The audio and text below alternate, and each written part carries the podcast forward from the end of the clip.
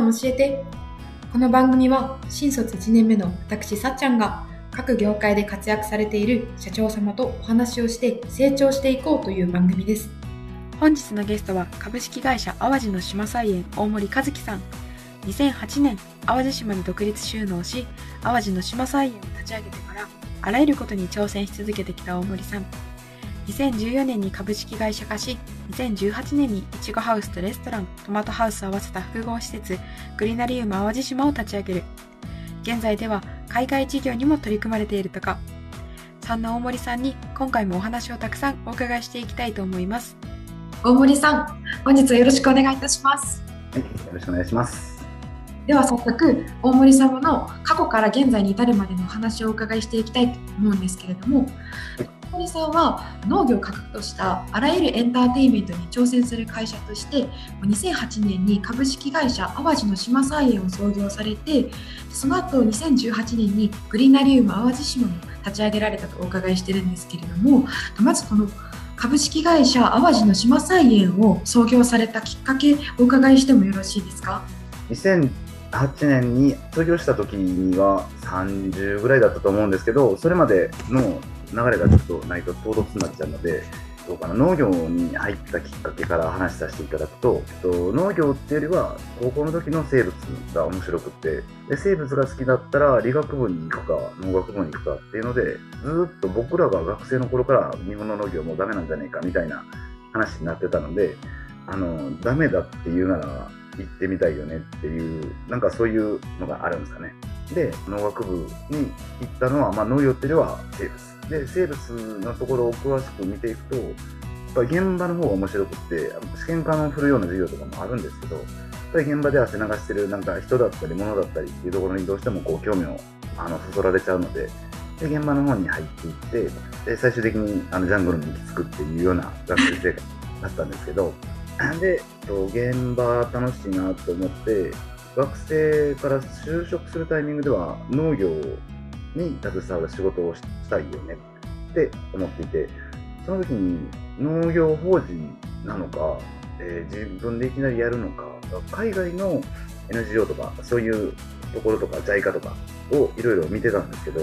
ノンプロフィットみたいなものよりは実際お金を稼いでいく中であの現場を変えていく方が向いてるんだろうな。でそこに作る問題よりも作ったら食べたいよねっていうので作るところから食べるところまでいろいろやりたいぞってなって選んだのがワタミっていう会社だったんですよね。ワタミは当時ワタミファームって今も結構大きくなってますけど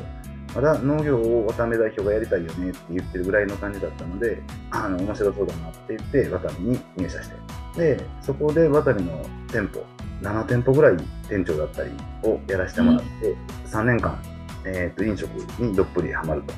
いうことをやりました。でそこから3年間、えー、千葉と群馬との農場の立ち上げだったり、あのー、拡大だったりっていうのを参加させてもらってでその後ワタミファーム自体が北海道だったり北海道九州京都に農場を拡大するっていうタイミングぐらいまでいたのであのー、本当に食べるところから、えー、作るところからで素人の子たちが集まって農場を作るとどうなるかっていう現場のリアルだったりあの世の中の人が美しいと思ってるの有機農業の現場のこの激動感っていうかね思ったのと違うっていう。いや僕自身ももともと地べたが好きなのであの汗かいてあの物を作ることが好きなんですけどそんなに美しいものでもないし牧歌的なものでもないし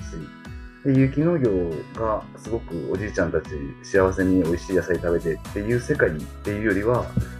有機の人の方が労働時間が長くなるので結局ねの化学肥料やったり農薬っていうのが助けてくれて、あのー、仕事を楽にさせてくれるものをあえてあの使わないっていう判断をするとその分人間が最終手段手で通るっていう農薬が最強なんじゃないかっていう。手で通るってまあ手で取るってことなんですけど、はい、あの有機農業の最後の手段ですね。だから虫使うから手で取らんかいみたいなね。もう地獄ですよね。大変ですね。あのとにかく気合と根性でやらんかいっていう形で農業に入っていくとまあ、現場はなかなか壮絶なことになるよねっていうのは、まあ、思った通りだったし、まあ、山の上で本当に人のいないようなところで生活するのも面白いしで本当に美味しいものっていうのは畑で食べることはできるんですけどその旬っていうのがすごく短くってなんでレタスを作っても3ヶ月レタスの出荷が例えば群馬にしても千葉にしても3ヶ月出荷できるように計画を組むんですけど本当に美味しいタイミングって多分2週間ぐらいですね。っていうぐらいその地域その地域に合った品種品目のいいタイミングっていうのはすごく短くって。あのもっと言うとあの有機肥料で作ったら美味しいよね美味しいんですよ。美味しいんですけど有機肥料じゃなくても美味しい人もいるんですね。この辺がやっててあそういうことなんだなっていうのがより植物の持ってる力をどう引き出すかっていうのに有機っていうのも一つのツールだし別に有機じゃなくてもそれは可能だなっていうふうなことがだんだん分かってきた。で思想的な意味に愛が強いなっていうのは僕的な解釈なので今はあの使えるものは使うし使わなくていいものは使わない。であの栽培をしています。基本畑の現場とお店ワタミので経験させてもらったことで、まあ、そろそろ自分でやるタイミングだぞっていうのがあったんですけど、まあ、露地野菜でいきなり新規収納してしまうと台風一発で全滅するっていうのを何回か経験したのでこれはちょっとリスクが高すぎるぞっていうのでもう一社静岡の肥料屋さん有機の肥料屋さんのえー、トマト事業の立ち上げに参画させていただいて、でそこは、えー、有機肥料と有機の、えー、基本的な無農薬でいこうぜっていうので、美味しいトマトを作る事業を立ち上げ、やらせてもらって、そうすると、ハウスの中の品目っていうのが、今まで自分が関わってきた、外でレタス作ったり、大根作ったりですね、えっ、ー、と、ワタミの時は年間で60品目くらい作ってたので、とにかく畑、色とりどりいろんなものがあって、え、レタス収穫したいと大根抜いて、ほうれん草収穫して、パック詰めしてる間に火が昇ってくるみたいなね。出てないんじゃねえかみたいなね、そんなことがあったりしたんですけど、ハウスの中のものっていうのは全然違って、人間のコントロールできるよりは広いんですよね。で、外にいたら、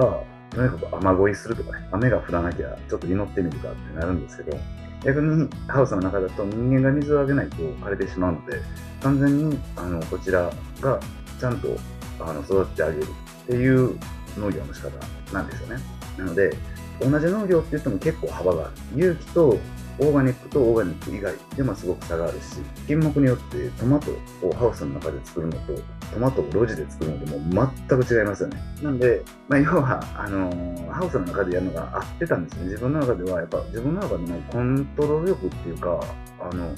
台風一発で枯れるのが納得いかんけど、あのー、自分が下手くそで美味しくならなかったり病気になったりするのは自分のせいだから我慢できるよねってていうのが自分はこっちの方が向いてるなっていうふうにあの感じてあこれならいけるんじゃないかっていうので2年ぐらい仕事させてもらった後に独立したのが2008年っていう流れなんです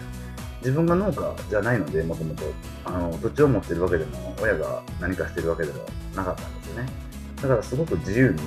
あの選べる。品目も選べるし場所も選べる。でこれが自分が農家だとそこの農地に縛られるのでその農地でできる品目を選ばなきゃいけないし逆に品目で縛っちゃうとトマトを作るぞっていうとトマトでを作っていい場所って日本全国にあるようでできるのはできるけど商売になる場所っていうのは結構縛られててそのどっちでどう決めるかっていうのが超大事だなっていうのが分かる時間として、えー、社会人を結局6年7年ぐらいやったんですかね。この間に、えー、確かめる時間を取れたのはすごい良かったかなって思ってます。どうしてあの淡路島にされたんですか？まず渡辺の農場の時に群馬にいたので群馬って山なんですよ、水無県なんですよ。で、僕自身も別に山だったら川があって、川でね、釣りすれば、あの岩流せれたりとかっていうのがいいんですけど、うちのかみさんが岡山の、あの、すごく海沿いの町で育ってて、海がないと死ぬっていう、ね、海の魚食わさんかいみたいなことになって、じゃあ、要件として一つは海が近いこと。で、もう一個はうちの実家は大阪で、かみさんの実家は岡山だったんで、じゃあこの辺りで探すかって言って、要件が2つに決まったんですよね。で、トマトを作るっていうのを決めたので、トマトを作りやすい場所。で、一つは栽培的に作りやすい場所だったら北海道か九州になるし、販売的に作りやすい場所だったら都市近郊、東京近郊か大阪近郊。どっちがいいかなっていうので、まあ実家近いし、じゃあ関西でトマトなら瀬戸内海の大阪湾、和歌山、大阪、えー、岡山ぐらいまでの間で探そうねっていうふうに絞っていったんですよ。で、えー、あちこちで農業をしてたので、そのワタミのいい経験っていうのが転勤できるんですよね。農業で転勤すると、そこの地域に住んでその地域のあの祭りだったり道路草刈りだったりすごく深めにコミットするのでその人間性も地域性も生活ももろにこう感じられるっていうあと農家の人で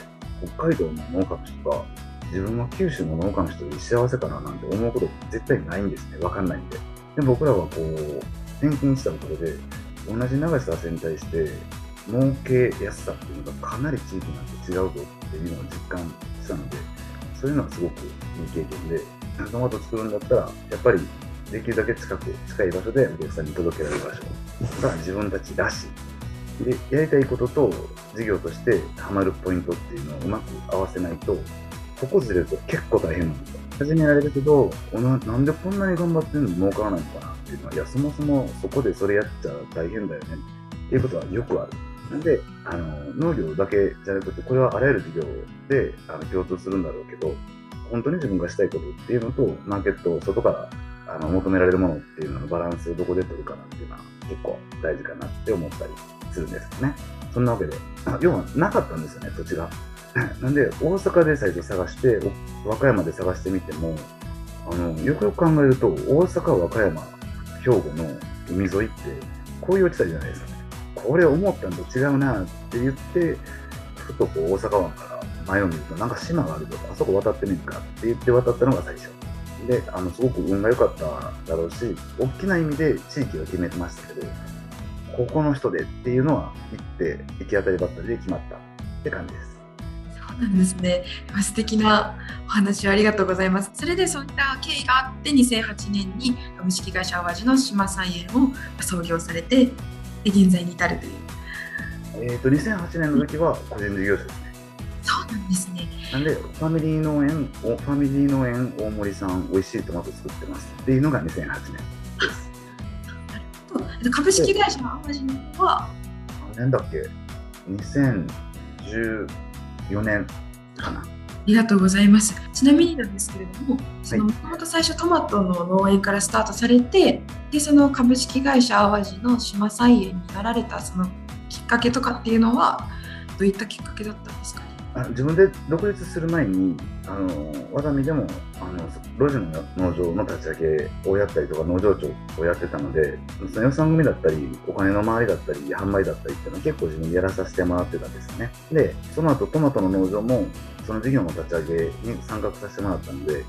もうほぼ自営業の立ち上げみたいな感じでやらせてもらえてたのであの自分で始めたタイミングでこうなるだろうって予算組をしたのがあの2年ぐらいで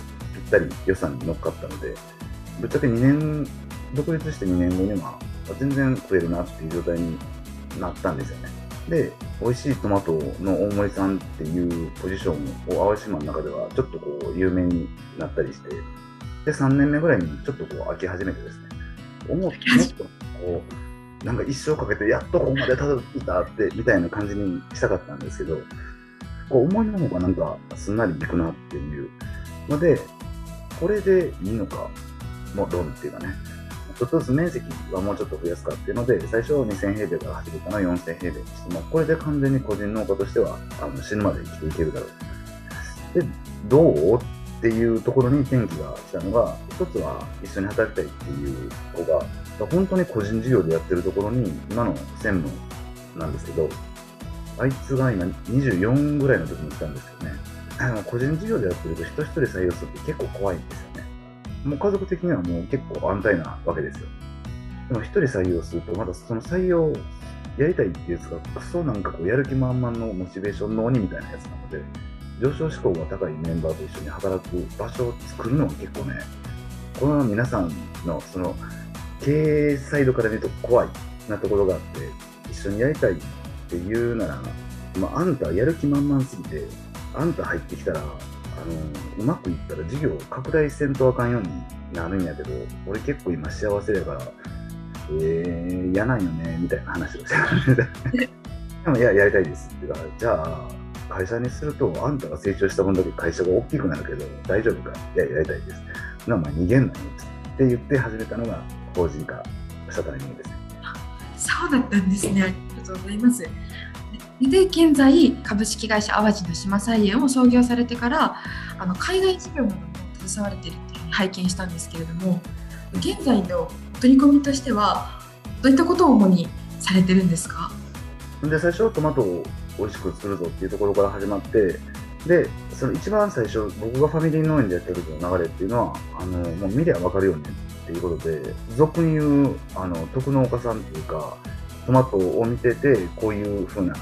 反応すればあのこういう風に調整するかなっていうすごく自分なりには勝手にロジカルと思ってますけどまあまあ俗人的なやり方をしていて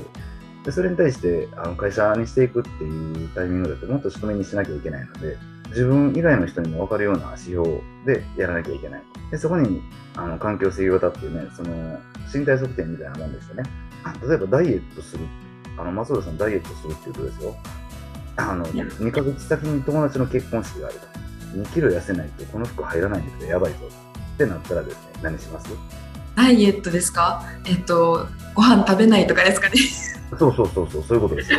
だからあの2ヶ月先までに2キロ痩せようと思うとじゃあ1ヶ月に1キロ痩せないとまずいってことは1週間で 300g ずつぐらい痩せないとまずいから。じゃあまず朝ごはん抜いてみよう。やってみたけど減らないなちょっと朝昼抜いてみるかやってみたら結構フラフラになると。だ糖質抜いてご飯は食べているようにするってこういろんな試行錯誤をするわけじゃないですか。はい、それが植物の調整と全く一緒で、植物のトマトの茎の太さを測って、でこれを美味しくなる、この品種が美味しくなる茎の太さがこれぐらいみたいな、大体分かってきてるので、そのために温度を上げるのか、この天気だったら、あの、肥料濃度を上げるのか、上げる水の量を上げるのかっていう調整どころがいくつかあって、それを微妙にどれが正解なのかっていう仮説を立てながら、あの、次の週にまた測ってみて、だから、あの、茎の太さを測ったり、葉っぱの大きさを測り始めると、すごくいろんなことが気になるわけですよね。そういうタイプの仕事の仕方っていうのは、農業っていうよりは、その、どうやって PDCA を回してて、それをフィードバックしていくっていう仮説検証が面白くてしょうがない。問題は、お金にしづらいんですよね。お金にしづらいところを、ね、例えばそのうちの今、専務で頑張ってるトランプでも、今、うちに社員が10人ぐらいいてくれて、みんなあの大企業、一部上場企業から来てくれた子がかなり多くて、なんで、田舎で農業界に来ると、給料が下がるっていう状態になりやすいんですけど、そうならないためには、その農業生産にして販売するっていうだけの中でビジネスをしてると、すごく稼ぎにくい。ので、あのやっぱり飲食だったり、そのお客さんの口に元にどこまで近づいて、はい、っていうところでどこまでコミットして、どこまでビジネスにしていくかっていうのをやればやるほど、自分たちがお金を残せる領域が増えるんです。っていうので、あの今、事業の形態としては、えー、グリナリウムっていうのを立ち上げて、カフェをやったりとか、あの直売やったりとかっていう、お金的な面で言うと、そういう捉え方もできるし、実際あの美味しいトマトを作ってそれをどっかのレストランの人が大森さんのトマトですって言って売ってくれるんですけど要はチヤホヤされたいわけですよ。これ結構大事なポイントで今淡路の店でもそうだし全国で本当にかなりたくさんのお店でうちのいちごだったりトマトだったり使ってもらえてるんですけどやっぱり実感がなかなかなくてなので自分たちで店をやってそのトマトの美味しさをどうやって伝えるかで、実際今、僕らがどこまでできてるかっていうと、実感として本当に今、グリナリウム4年目ですけど、まだまだやれてないな。トマト農家の店なら、トマト農家じゃないと出さないようなバカみたいなメニューを作りたくなるわけですよね。でもあんまりやるとお客さんがもうひっくり返るわけですよ。なんじゃこの店ってなるので、そのね、あの、いいところを探り探りやってる自体ですでに面白いですよね。なんで、例えば、あの、オレンジのトマトとピンクのトマトと茶色のトマト、緑のトマト。で、それぞれでトマトパスタ作ると味が全然違うんです。美味しそうですね。でしょ？なんで、トマトパスタしかないのにトマトパスタが10種類みたいなね。うん、こんな店やったら超クレイジーだなと思うけど、それを田舎の隅っこでやると絶対お客さん来ないです。どこの、どう、いや、絶対来ないかどうかは分かんないです。来るかもしれないです。だから、どこまで自分たちのやりたいことと、あの、みんなが給料が上がるっていうのを両立させるかっていうのを調整しながらやった結果、今、いちごの生産、グリナリウムっていう事業は、えっ、ー、と、いちごのあの空飛ぶいちごハウスって言われてるいちごピクニックのハウスとトマトのハウスが5000平米、サッカー場1枚分と一緒ぐらい結構広いんですけど、と、あと原っぱだったりバーベキューみたいなのができるようなところレストランがあって、全体で甲子園1.5個分、7ヘクタールぐらいの面積でやってます。で、もう一つの事業というか、もともとやってた、あの生産のところが1ヘクタールあるので、そこはイチゴを作っていて、で、淡路島のもともと40年前から建ってるカーネーションのハウスを貸していただいて、回収してイチゴを作ってるハウスが1ヘクタール。それはもうハウスが12個ぐらいあるんで、ちっちゃいハウスをバラバラあちこちにあるのをあの走り回って管理してるっていう感じで、なんで、グリナリウムにあるトマトのハウスは1つのハウスで、えー、っと、サッカー場1個分ですけど、あの既存農場って言われるところは、えっとサッカー場2個分の面積だけどハウスは12個あるっていうね。なんで、いちごの生産だけで1.2ヘクタールあるんで、結構関西圏でもこれだけの面積生産してるところはあんまりないんですけど、うちの会社的にはやっぱりグリナリウムがすごく狙ってるので、わちゃわちゃしてる生産農家っていう見られ方をすることが多いですね。海外の話は、もともとは僕はその学生の時に海外にいたのがあって、職場にこの先海外の人が増えてくるように、日本と海外の間っていうのがだんだんこうボードボーダーがなくなってくるだろうし、日本人の人口が減ってくるっていうのは間違いない中で、日本がね、今の状態でいようと思うと、どうしても海外に出ていくのか、海外から入ってくるのかにしかならないだろうなって思っていて、なんでパートさんも含めて、まあ、その海外の人と働く職場の雰囲気自体がすごく好きなので、俗に言う技能実習生っていうとすごく悪いイメージがあって、ベトナム人が犯罪者いっぱい連れてきたみたいなね、なんかそういうところが表に出やすいですけど、僕的にはあの日本人の人が働きたいところにベトナム人の人も働いててあの人がいないからベトナム人っていう見方じゃなくてあのいいものが合わさっていくといいかなと思って採用したいなっっていうのが最初の動機。その時にずっとトマトを作っていてこんな風になんかこうトマトのことが知れば知るほどもっと違う環境でも美味しくトマト作れる方法ってあるよねっていう仮説がどんどん湧いてくるので 海外でトマト作れないかなっていう話も同時に考えるようになっていてであの技能実習でベトナムにあの採用に行った時に採用が2人決まってであと1日ぐらい日程が空いてたので農業、まあ、あんたの会社農業やってるらしいけど、ベトナムで興味ないって言われたんで、いやいや、全然興味ありますよ。じゃあちょっと今から行くって言って、ああ、見てみたいですって言って連れてかれたのが、あの、ベトナムの山奥で、そこから車で7時間も連れてかれました。7時間遠いねみたいなね。ベトナムにはダラットっていう大きな産地がもともとあったんですけど、あのフランスの植民地の時に基礎地になってたような場所で、ゴルフ場あったりすごい綺麗なところで、で僕が連れて行かれたところはポストダラットって言われてて、もともとダラットで始めれないかと土地を探した時に、淡路よりも土地が高いって、で、諦めて、海外無理かなと思ってたら、全然違うところから話が来て、で、そこのね、あのパートナーになる会長の人が、あのぜひ一緒にやろうぜっていうところから始まったのがベトナム事業。で、そこはまあ本当に山を切り開いて、何もないところに人、産業を作っていこうっていうふうなプロジェクトがあったので、英語も喋れない現地の男の子と、トマトのあの栽培試験をするところから、どの品種がベトナムの気候にフィットしてでそのフィットした品種の中でどれがベトナム人の食味に合うのかみたいなすごくローカルな地道なところを一個一個解決していくとあの僕がどんどん広がってみたいな感じになりました。ありがとうございます。たくさんお話をお伺いして盛り上がってきたところでまだまだもっとお伺いしたいことたくさんあるんですけれども一旦本日はこちらで切らせていただいて続きの気になるあの大森さんのお話は次回の後半のあの配信にてお話しいただけませんでしょうか？はい。ありがとうございます。ではちょっと一旦あの今回はこちらで切らせていただきます。皆様ご清聴いただきありがとうございました。